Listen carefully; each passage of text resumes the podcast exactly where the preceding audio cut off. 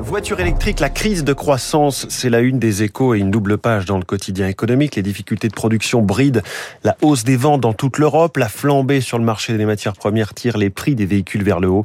La voiture électrique à 100 euros par mois, c'est une promesse du gouvernement, vire au casse-tête. Pagaille en vue pour les vacances d'été, c'est là la une du Figaro Économie. Manque de personnel dans les aéroports, pénurie de voitures de location. Le redémarrage du tourisme, plus fort qu'attendu, risque de créer un grand embouteillage. À lire dans l'opinion. La France, à la fois victime et acteur de la crise énergétique. Le pays subit comme les autres la crise gazière tout en traversant une crise de sa production d'électricité nucléaire. Êtes-vous riche? Question choc à la une de Libération avec l'image à peine caricaturale d'un rouleau de papier toilette en feuille d'or. L'Observatoire des inégalités propose de définir un seuil de richesse comme il existe un seuil de pauvreté. Il le fixe à 3673 euros par mois.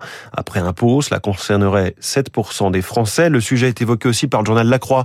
Contrairement à une idée reçue, les riches sont moins nombreux en 2019 qu'en 2010, passant de 8,6% à 7,1% de la population, ce qui démontrerait une légère diminution des inégalités.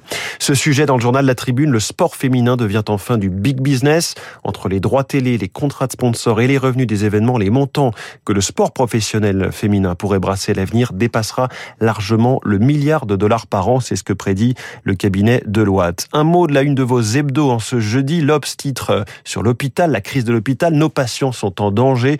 L'Express sur la désillusion du bio, prix, santé, rendement et label en tout genre.